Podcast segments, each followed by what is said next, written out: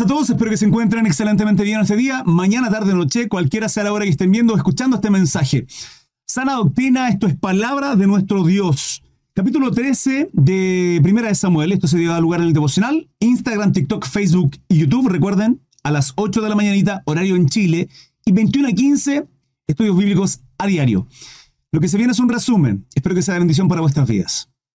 Y comenzamos eh, el nombre del Padre, Hijo y Espíritu Santo. Decimos, amén.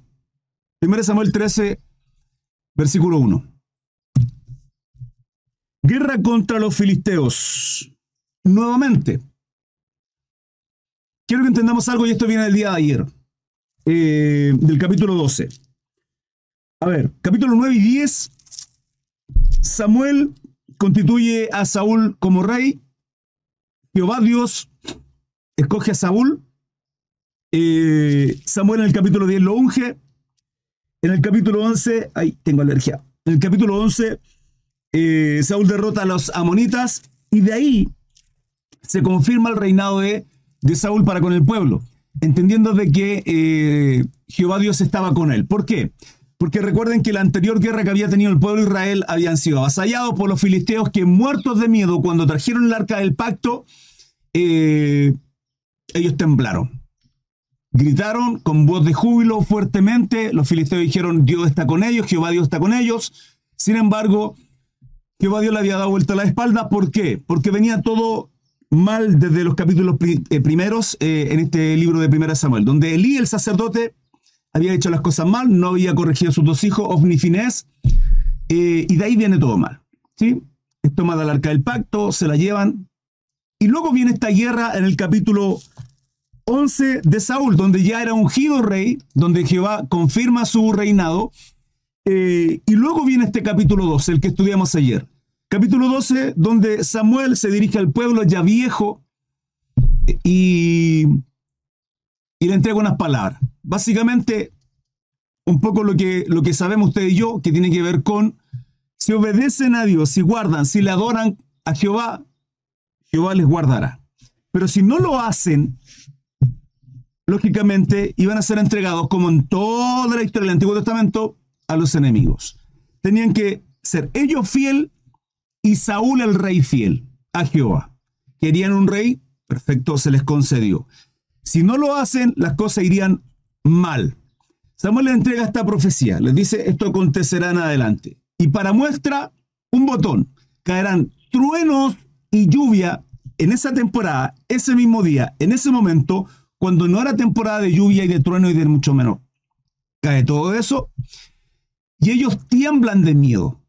Quien, era, quien hacía la labor de profeta, juez, sacerdote, era Samuel.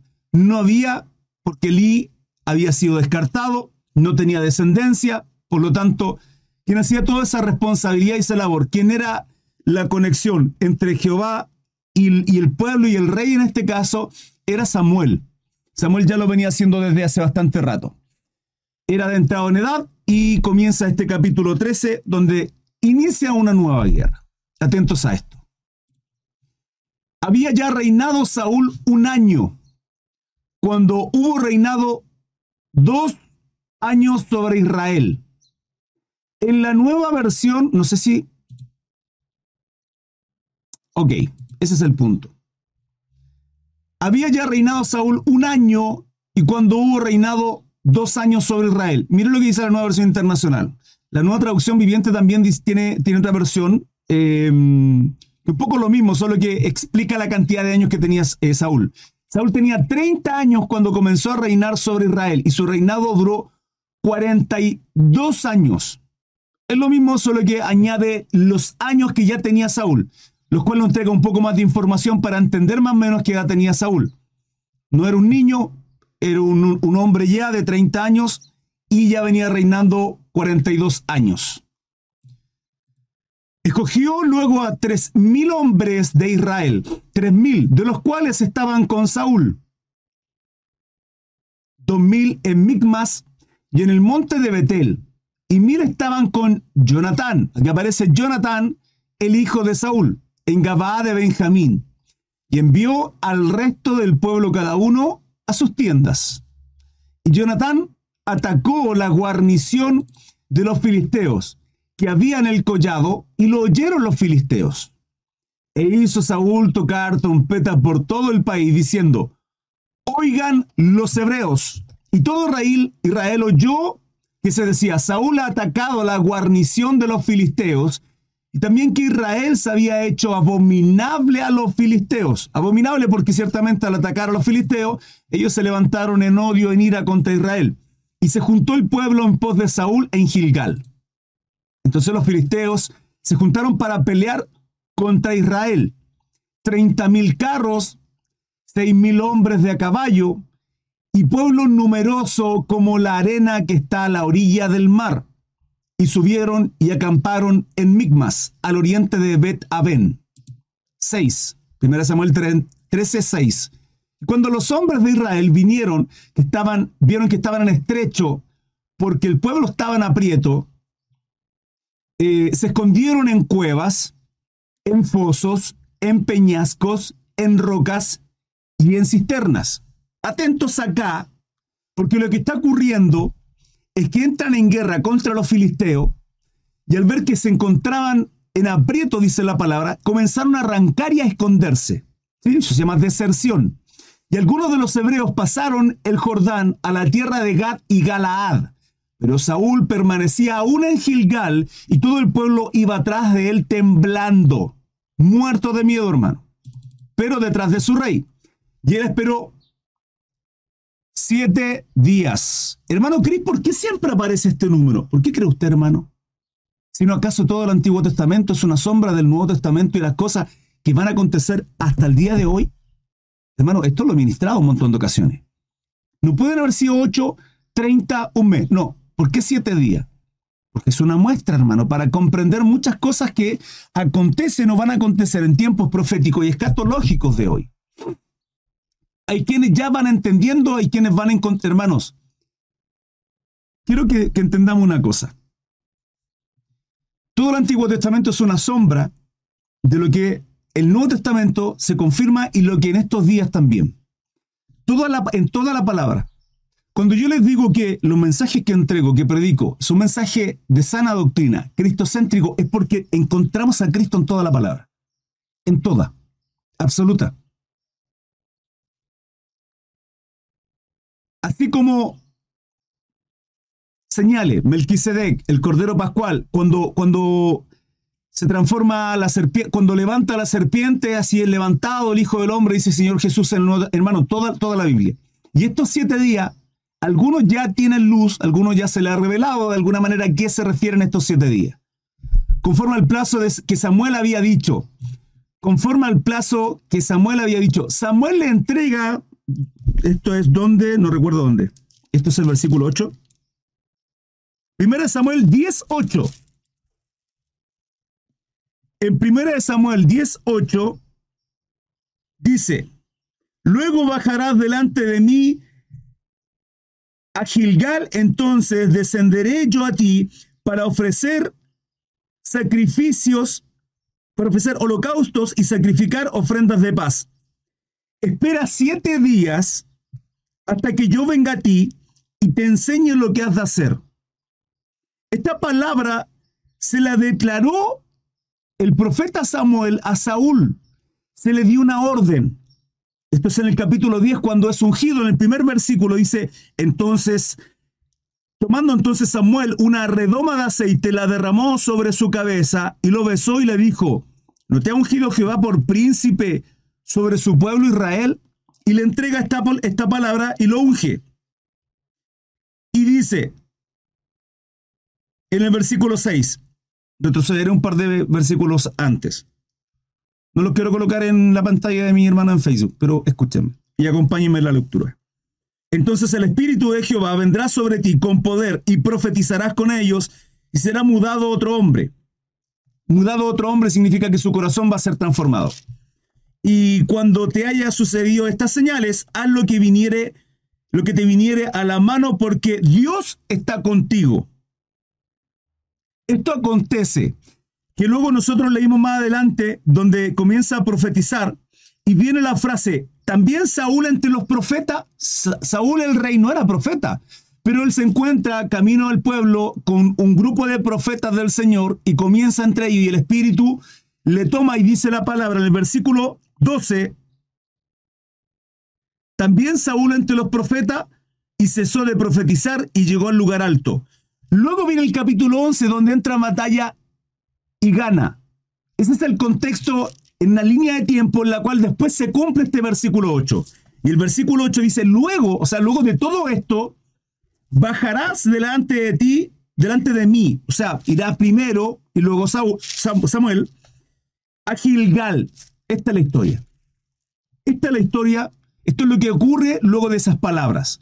En el versículo 8 donde dice, entonces descenderé yo a ti para, para ofrecer quien tenía la responsabilidad, quien tenía la labor, de quien es el, era el servicio de ofrecer holocausto y sacrificar ofrendas de paz.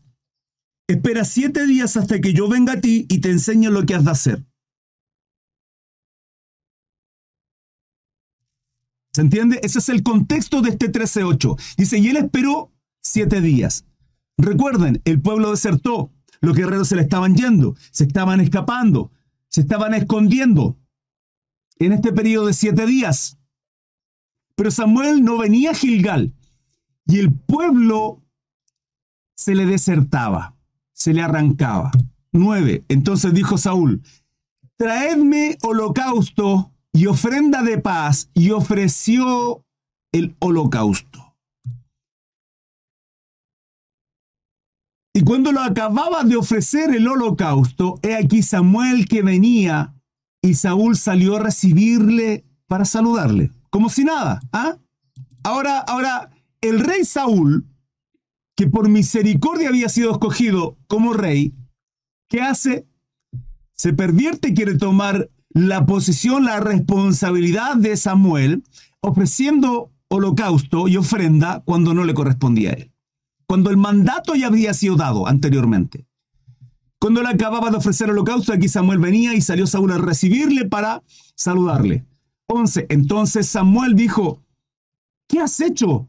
Y Saúl respondió, porque vi que el pueblo se me desertaba y que tú no venías dentro del plazo señalado y que tú no venías dentro del plazo señalado y que tú no venías dentro del plazo señalado y que los filisteos estaban reunidos en Migmas. Me dije, ahora descenderán los filisteos contra mí a Gilgal, que era donde se encontraba Saúl, y yo me he implorado el favor de Jehová, y yo no he implorado el favor de Jehová. Me esforcé, pues, y ofrecí holocausto. 13. Entonces Samuel dijo a Saúl, locamente has hecho. No guardaste el mandamiento de Jehová tu Dios que él te había ordenado, pues ahora Jehová hubiera confirmado tu reino sobre Israel para siempre, mas ahora tu reino no será duradero. Jehová se ha buscado un varón conforme a su corazón, un varón conforme a su corazón, al cual Jehová ha designado para que sea príncipe. Cuando habla de príncipe, está hablando del líder, del primero, que estará a la cabeza, lógicamente un rey, sobre su pueblo, por cuanto tú no has guardado lo que Jehová te mandó. 15. Y elevándose, y levantándose, perdón, Samuel subió a Gilgal a Gabaa de Benjamín, y Saúl contó la gente que se hallaba con él como 600 hombres.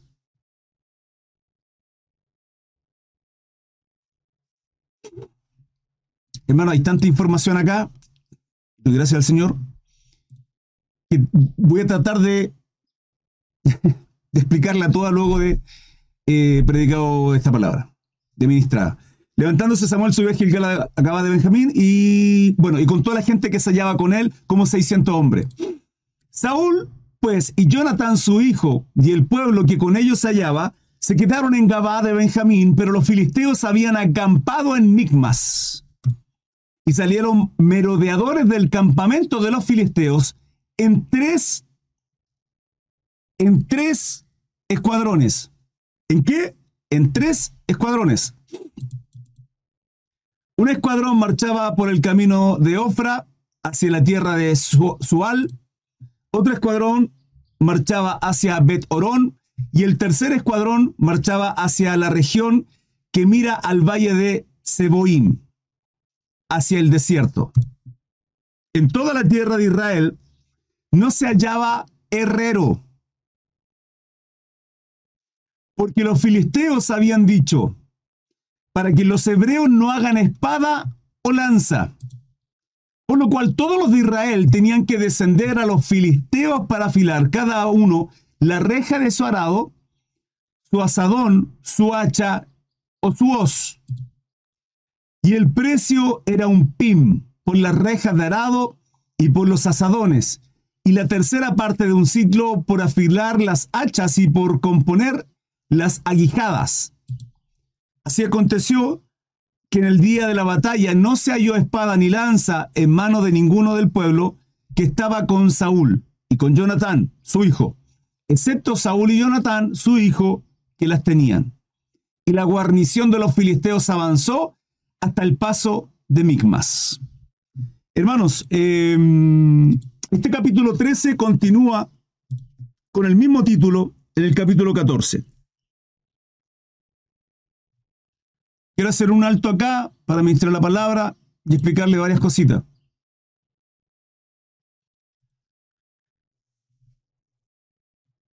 Número uno, el corazón de Saúl, que ya había sido ungido rey en el capítulo 10 por Samuel, el cual en designación y, por solicitud del pueblo que pidió rey, se escoge a Saúl.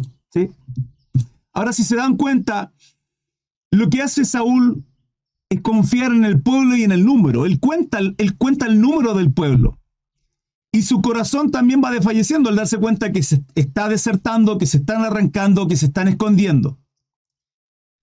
Cuando habla de siete días, podemos ver, y esto está ministrado, por eso para mí era tan importante primero estudiar eh, Daniel, y luego de haber estudiado Daniel, sentí en mi corazón empezar a estudiar toda la historia de los reinados y las situaciones que acontecen en el pueblo hebreo en el Antiguo Testamento, para comprender sombras y situaciones que van a ir dando y van a ir trayendo luz a nuestra vida en el cumplimiento de las profecías y escatología para ahora. Estos siete días, por ejemplo, hacen referencia, es una sombra y nos trae luz a la profecía del cumplimiento de la semana 70 de Daniel 9:27, donde en Daniel 9:27 dice que hará pacto. ¿Quién hará pacto? ¿Quién dirá paz y seguridad? Hará pacto por, unas, por una semana que sería la última semana dando el cumplimiento a la semana 70 del profeta Daniel. Esto está ministrado para aquellos que no han escuchado, no han visto, no han leído, no han estudiado esto. Está todo en mi canal de YouTube. Dice Daniel 9:27 y por otra semana confirmará el pacto con muchos. A la mitad de la semana hará cesar el sacrificio. Cuando Daniel habla de semanas, estas 70 semanas está hablando de semanas de año, vale decir, son 7 años. ¿Sí? Te lo estoy ministrando para aquellos novitos en el canal. 7 años. Lo que falta es una semana más. Y Daniel 9:27 dice, y por otra semana. O sea, ¿cuántos años? 7 años. Porque son semanas de año, no semanas de día. Una semana de día tiene 7 días. Una semana de año tiene 7 años. Falta una semana que se detuvo desde la muerte, desde el sacrificio, desde la pasión de nuestro Señor Jesucristo, que posteriormente y lógicamente eh, resucitó. En el 26 lo dice, y después de las 62 semanas se quitará la vida al Mesías, mas no por sí. Y el pueblo de un príncipe y un pueblo de un príncipe que ha de venir destruirá la ciudad y el santuario, y su fin será con inundación hasta el fin de la guerra durarán las devastaciones y por otra semana. Y ahí está Daniel 9:27. Siete años. En este caso se hace referencia a estos siete días. Los filisteos salen en guarnición de tres, dice. En grupos de tres. Podría de alguna manera hacer referencia a esto, donde dice, y a la mitad, en el capítulo 9:27 de Daniel dice, y a la mitad de la semana haré cesar el sacrificio y la ofrenda. Siete años no son tres semanas, o sea, siete años no son, no son tres, sino tres años y medio. Y es que Mateo 24:15 habla de la abominación desoladora, la cual lo confirma. tanto Daniel 9, tanto Daniel 11 como Daniel 12, eh, si mal no recuerdo. La abominación desoladora de cual habla nuestro Señor Jesucristo es esto. Es esto que ya aconteció en la historia en Daniel 11, donde Antíoco Epífenes entrega una ofrenda que no corresponde, que se le llama abominación desoladora. Es como la gota que rebalsa el vaso, que es una ofrenda, un sacrificio de un cerdo, sabiendo lo abominable que es un cerdo. Eso tiene que ocurrir. Por consecuencia, nosotros entendemos que tiene que haber un templo nuevamente, el cual es mencionado en Daniel 9.24, o sea, Daniel, eh, Mateo 24.15, por nuestro Señor Jesucristo, el cual es confirmado con, con Pablo en 2 Tesalonicenses capítulo 2, versículo, bueno, ahí está, no recuerdo qué versículo, no recuerdo qué versículo, donde habla del anticristo o el hombre de pecado, el hijo de perdición. ¿Se dan cuenta? Entonces, estos siete días que tiene Saúl y que luego levanta o hace o presenta ofrenda y holocausto en un periodo de siete días en la cual están arrancando, ¿qué ocurre en Mateo 24? Lo estudiamos, hermano, lo ministramos. Y cuando ocurra eso, Dice, huyan a los montes, los que estén en la azotea no desciendan, los que estén con su mano en la, no, vuelvan atrás, no vuelvan a buscar su capa. Hermanos, esto, esto en 1 Samuel 13 está haciendo una referencia a todo este periodo que está ocurriendo. Eh, hará cesar el sacrificio y la ofrenda, después con la muchedumbre de las abominaciones vendrá el desolador. Ahí es cuando se revelará.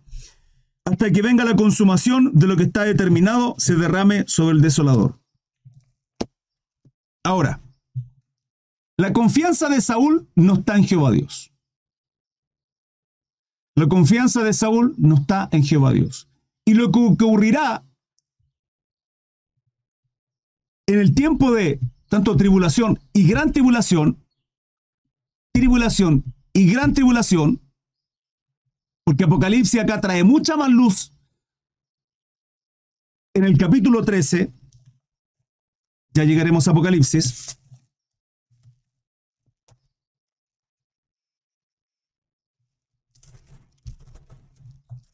Perdón, capítulo 12. La mujer y el dragón, donde dice, apareció en el, cielo una gran señal, una mujer vestida del sol con la luna bajo sus pies y sobre su cabeza 12 coronas de 12 estrellas. Eso es una señal en los astros, hermano. Esto es literal. Cuando, cuando está hablando Apocalipsis, Juan, en este caso, la revelación de Juan, está hablando de una mujer vestida, eso es literal, no es que hay una mujer en los astros, sino está hablando de las constelaciones que hay en los astros. ¿Se recuerdan cuando nuestro Señor Jesucristo al momento de nacer fueron magos ante Él a adorarle y entregarle regalos y presentes? Bueno, porque, y un pequeño paréntesis, aquellos que quieran celebrar la Navidad, celebren la Navidad, celebran el nacimiento de nuestro Señor Jesucristo. Pueden hacerlo perfectamente. Lejos de lo que es el consumismo, lo pagano, hermano, denle el sentido que corresponde. Los magos le celebraron. Estaba el pastor. Los astros, hermano, fueron, fueron movidos. O sea, la señal, hubieron señales. Usted lo puede hacer sin problema. Tranquilo, confiado, pero denle el sentido de lo que se supone que es la Navidad. Entendiendo usted y yo, sabemos que no fue un 25 de diciembre y que es una, una festividad pagana y que viene desde hace mucho Lo entiendo. No entiendo. Pero si le vamos a dar un sentido, hermano, hágalo con ese sentido. No subo a nadie, hermanos, perdónenme. Entonces viene esta señal en el capítulo 12, donde hay señales con respecto a esto. Hermano, esto, en toda la palabra el Señor nos muestra señales de situaciones que van a acontecer. Nadie sabe el día ni la hora, dice Mateo 24, pero también nos muestra señales. Y estos son sombras para que todo el conocimiento, yo esto es lo que no entiendo, hermano. Esto es lo que no entiendo, cómo el corazón de ellos está tan endurecido. Aquellos judíos, hebreos, que al día de hoy no, no comprenden cómo el Antiguo Testamento, hermano, un rabino, un doctor, un maestro de la ley, Hermano, yo no estudié en ningún instituto rabínico, ni mucho menos, para, para, darme cuenta que la revelación de todas las cosas que van a acontecer, que las profecías que están en Mateo 24, en, en Tesalonicense, describen a la situación que va a vivir el pueblo judío y aún así no logran ver a Jesucristo en todo el Antiguo Testamento, hermano. Yo de verdad que eso no lo entiendo. Eso no lo entiendo. Saúl en este caso tiene su corazón puesto en el pueblo, en su fuerza. Jehová ya le había entregado una batalla en su diestra, ya había sido victorioso, pero lo que hace acá es presentar a alguien que no corresponde una ofrenda, un holocausto. Y es lo que va a acontecer en este periodo. Y ese capítulo 12 de Apocalipsis Primeramente, y acá es cuando uno tiene que entender, el periodo tres años y medio de tribulación vendrá sobre la iglesia. Yo cada vez que estudio este tema y lo ministro, hermanos, llegamos a lo mismo. Hay muchos de ustedes que vienen hace mucho tiempo estudiando acá, en los estudios que yo presento en Instagram, TikTok, Facebook y YouTube, están constantemente y cada vez que estudio el mismo tema llegamos a lo mismo. El arrebatamiento será en mitad de este periodo, en mitad de este periodo llamado la semana 70. Este año y medio tribulación, arrebatamiento, gran tribulación. Todo el tiempo llega lo mismo. Podría concluir acá, pero la verdad es que el tema continúa, así que lo dejaré pendiente porque queda pendiente el capítulo 14. Eh, el mensaje final y un poco lo que podemos concluir acá en, en, número uno, nuestra confianza tiene que estar en Jehová Dios, hermanos, sin importar lo que vaya a acontecer o lo que estemos viviendo hoy. No ponga su mirada, no ponga su confianza en las cosas, en la gente, sino en nuestro Dios. No es por número. Vamos a ir viéndolo, hermano, que el común denominador de todas las batallas, de las victorias que el pueblo, el pueblo hebreo gana, es porque Jehová Dios está con ellos. No es porque el arca era llevado, no es porque hacían su rito, no es porque, porque prácticamente eran rito, no es porque presentaban ofrendas, no, no, no. Sino la adoración, el corazón, eh, lo correcto de consagrarse, de adorar y confiar en Jehová Dios. Lo vamos a ver a, a lo largo de toda la palabra. Y esto de los siete días este número 7 va, a ser una constante cada vez que vayamos estudiando la historia de Israel. Eh, y por último, y por último, hermanos amados, cada uno tiene una responsabilidad. La responsabilidad que tenía Saúl era reinar sobre su pueblo. Él era príncipe, Jehová ya lo había designado. Pero obedezca, sea responsable. No esté presentando frente a holocausto, nótese bien, vale decir, ejerciendo alguna responsabilidad o queriendo ejercer algo que a usted no le corresponde. Y a usted no le corresponde.